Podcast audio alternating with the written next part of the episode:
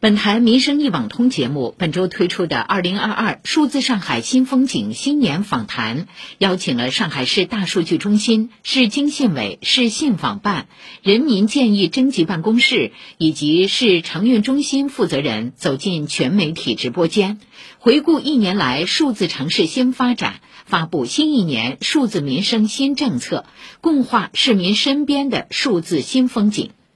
下面请听民生一网通主持人雪锦发来的主播手记《城市数字之美》。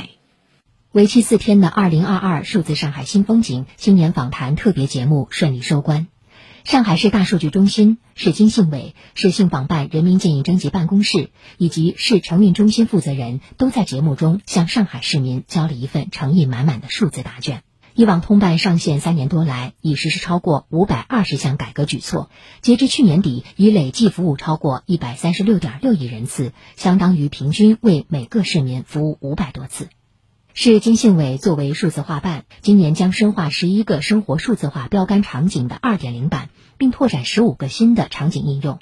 中药云、虚拟走班等生活数字化转型典型案例都将在全市进行推广。二零二二年是上海一二三四五市民服务热线开线十周年，已累计接听市民来电超过三千万个，相当于平均每个市民都打过一次以上一二三四五。今年将继续推进热线感知平台二级建设，畅通建议渠道，让市民诉求实现一线通达。去年，作为国内首个超大城市运行数字体征系统在上海上线，依托神经元系统完成实时动态的城市描绘，近一点八亿感知端。一千一百五十个应用场景，海量数据构成了超大城市日常管理的基础，形成了科技之治、规则之治、人民之力十二字数字治理的上海方案。这些枯燥的数字平均到每个市民身上，就成了鲜活的数字化体验。这些看似冰冷的数据，在城市运行中运用，就成为了最有温度的支撑。作为民生一网通的主持人，在节目正式播出的一年多的时间里，我和节目组也通过不计其数的真实案例，见证了如何高效办成一件事，如何高效处置一件事，